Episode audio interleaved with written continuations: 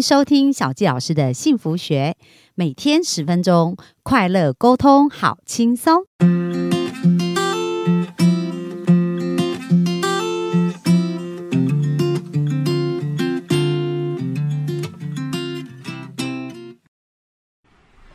欢迎收听小教师的幸福学，很开心又在空中跟大家见面。那本周我们又邀请到我们的简单老师哦，来到我们的现场。那大家在之前有听过，应该知道，就是简单老师他是一个退休的老师，教书教了二十五年。然后呢，他的演讲场次有超过千场，我每一年几乎都是百场在演讲。然后他自己就是呃，在五十岁就退休，然后不断的去世界各地环游旅行啊，然后有财富的自由、健康的自由，然后还有行动的自由、梦想的自由这样。所以他是活出一个非常棒的人生。那本周他要来跟我们聊的这个主题，也是第一次在我们的节目登场的哦，就从来没聊过这样的主题，就是如何跟我们的长辈啊，能够有一个更好的关系。那不管是我们现在很多人看到的婆媳之间的问题啦，或者我们对我们父母原生家庭父母的关系，或者是一般我们周围这些长者，因为台湾已经逐渐进入高龄化社会了嘛，所以其实每一个人有一天也都会变长辈哦，所以我们要善待这些长辈，有一天我们才会被善待。所以本周我们来聊一聊如何跟我们的上一辈有一个更好的关系。那我们就欢迎简单老师，小鸡老师好，幸福听众大家好，我是简单老师。好啊，那我很好奇，简单老师怎么会想要讲这样的主题呢？其实哦，刚刚小鸡老师提到高龄化，台湾已经早就不是高龄化了。什么叫高龄？这在那个国际人口组织里头的那个定义是这样哈，国际联合国教科文组织啦，百一百个人里面有七个。超过六十五岁，六十五岁是老年人的定义了。未来可能会修改，可能会延后，会一定会变年纪更大。六十五岁就是一百个人里面有七个人六十五岁以上，这叫高龄化社会；有十四个人以上叫高龄社会，然后十六个以上。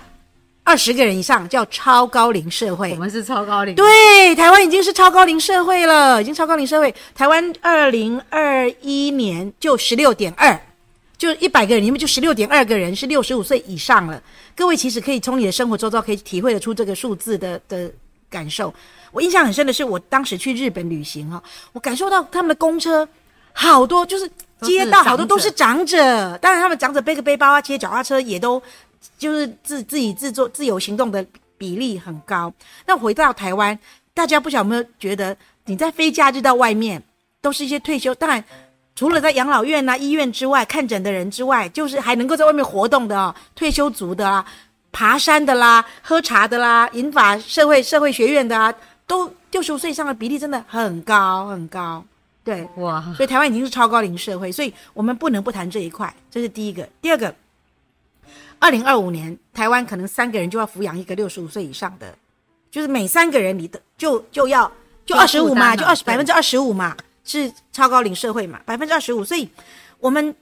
一定得跟他们相处，而且未来以前可能都是小家庭啊，未来哎，最近政府也希望我们大家都能够三代同堂，因为居家照护是比较比较能够兼顾兼顾老小，然后小家庭。你又要照顾老人家，如果又分居几地奔波，交通的安全、时间的耗损跟居住的环境的那个 规划就比较难，所以很多的银发宅或者是那种三代同堂宅建筑，这这个议题会影响到所有的行业。可是，在这个关系当中的相处又很重要，对对对，住在一起，对对对，互动又是一个。有人说哈，一碗汤的距离啊，就是不要太近，但是也不要太远啊，就因为同一个空间毕竟有它的难度。有一个就是磨合，对第三代的教育的观念，对金钱的观念，对饮食的需求，对都不一样。那我们今天来讲跟对长跟长辈之间的相处。那前几天我们有提到我跟父母之间的相处，那个幸福的定义就是，我觉得跟父母的相处，你比较相对比较单纯一点点，一点点，是因为他是你的父母。那你自己的原生家庭你是怎么长大的？他们是怎样的父母？他们是怎样的人？大致上有一个底，有一个底，对，那你比较可以跟他们相对比较容易沟通了。可是也不是所有的你所有人跟长辈的沟通都那么顺利。那那跟公婆的这一块，我特别要讲这一块啊。待会待会我特别要特别要讲这一块。跟公婆这一块呢，你就得要，请问你你跟公婆为什么会发生关系？是因为是另一半啊。对呀、是因为配偶嘛。对对对所以你要跟你为什么需要跟公婆维护好关系？你觉得有没有需要跟公婆维护好关系？也是要，不然就是另一半也可能会跟你争吵，对不对？因为这样子的的的部分的话，是，所以一切一切的源头都是因为另一半另一半。对，所以你要搞清楚另一半在意的是什么。另一半跟他的家人、他的他的呃爸爸妈妈哦，他的长辈啊，就是他他真的那个哎、对啊，有的另一半就是你不能随便批评他爸妈，因为你批评他可能就会很不高兴啊，对不对？他可能不喜欢他的爸妈，甚至呢会吵架，常常在你面前骂，但是要骂让他自己骂，千万不要是你来骂。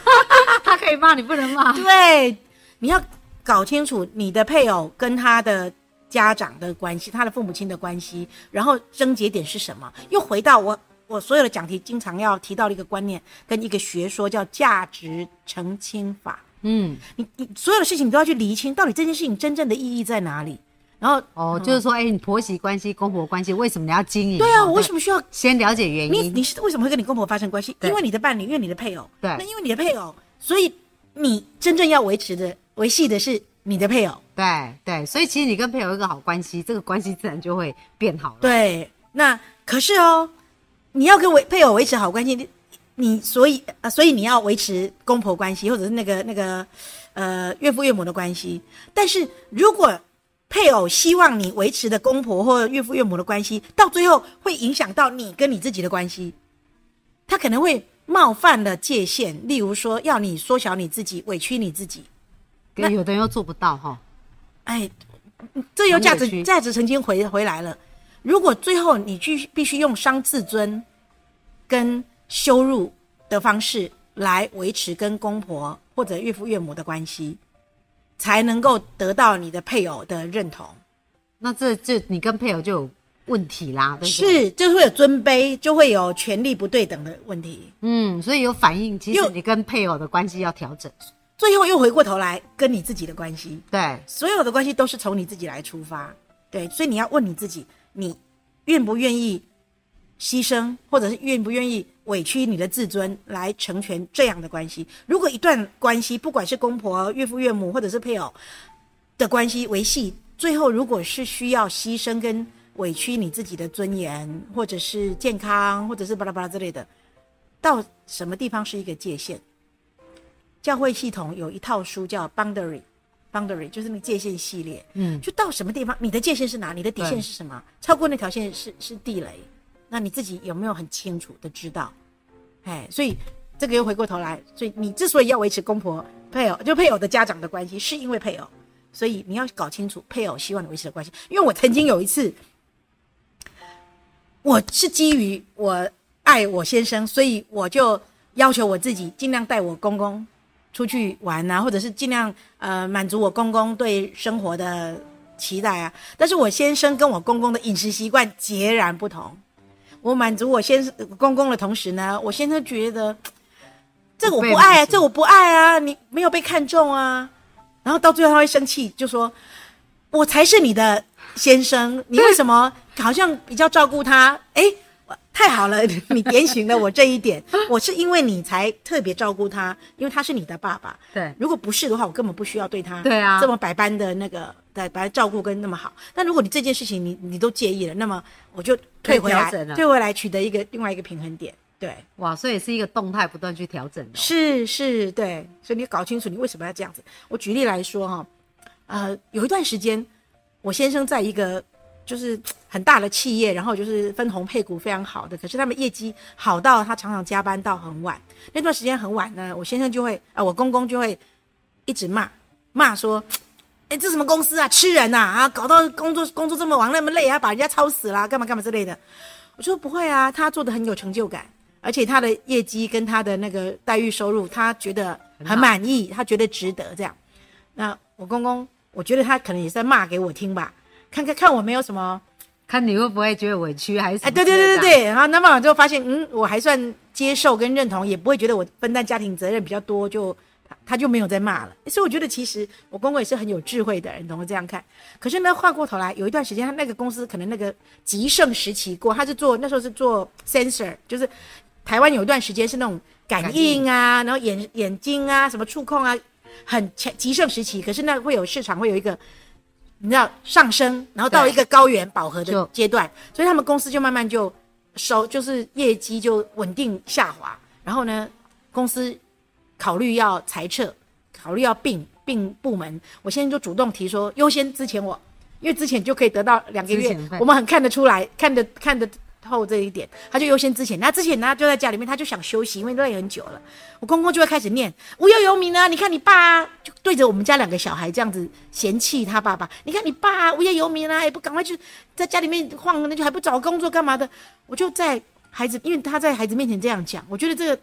这个长辈真的不是很好的一个示范。怕孩子有错误连接。对啊、那两个小孩都还小学那时候，他这样讲，我就跟我就当小孩的面嘛，我也就当小孩的面讲说，不会啊，他工作那么累，然后而且他之前的奖金啊、分红配股也拿得很够啦，那我觉得健康比什么都重要啊，而且他有能力可以休息呃，能够有能力可以休息就休息，然后他也能够支付所有的他必要的开销，我觉得很好啊，我支持他休息到他决定想工作为止啊，也让小孩知道这是你们爸爸已经非常辛苦之后有累积有储蓄有累积有储蓄，才能够享受他现在的时间的运用的休假的自由。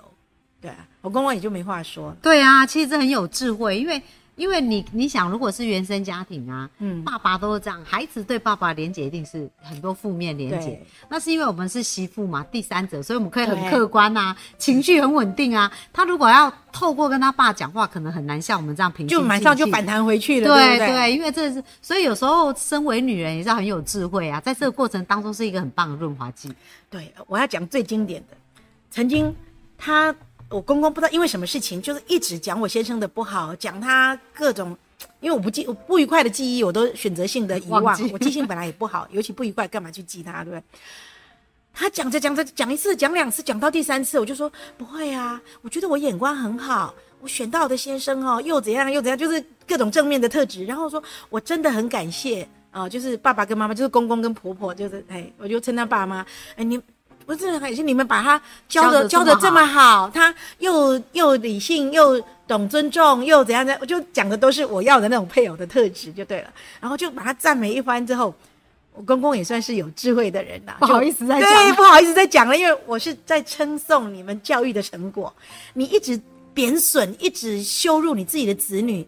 难道你没有一点基因跟责任在上面吗？然后那我觉得老人家有智慧，这个叫呃。波嘛，假波嘛，假波嘛，对不就对啊对吃人家包你称奖，赞他而且我在称赞我先生的同时，也在称赞他父母，他称赞他的父母，对不对？哎，哇，所以大家学起来了没？我觉得这很重要哦，就是呃，要懂得很有智慧的去想这些事情哦，而且就是把它转转念，哦，嗯非常好。那明天呢？明天简单老师要跟我们分享什么呢？明天哦，嗯，呃，我们刚刚都只讲配偶的父母，但但是当你的配偶跟你自己的父母相处的这一块，哦，这那也是一门学问。这也这也是一门学问。我们明天后续继续再讲好这一块好了。好，那我们就明天继续线上见啦，拜拜。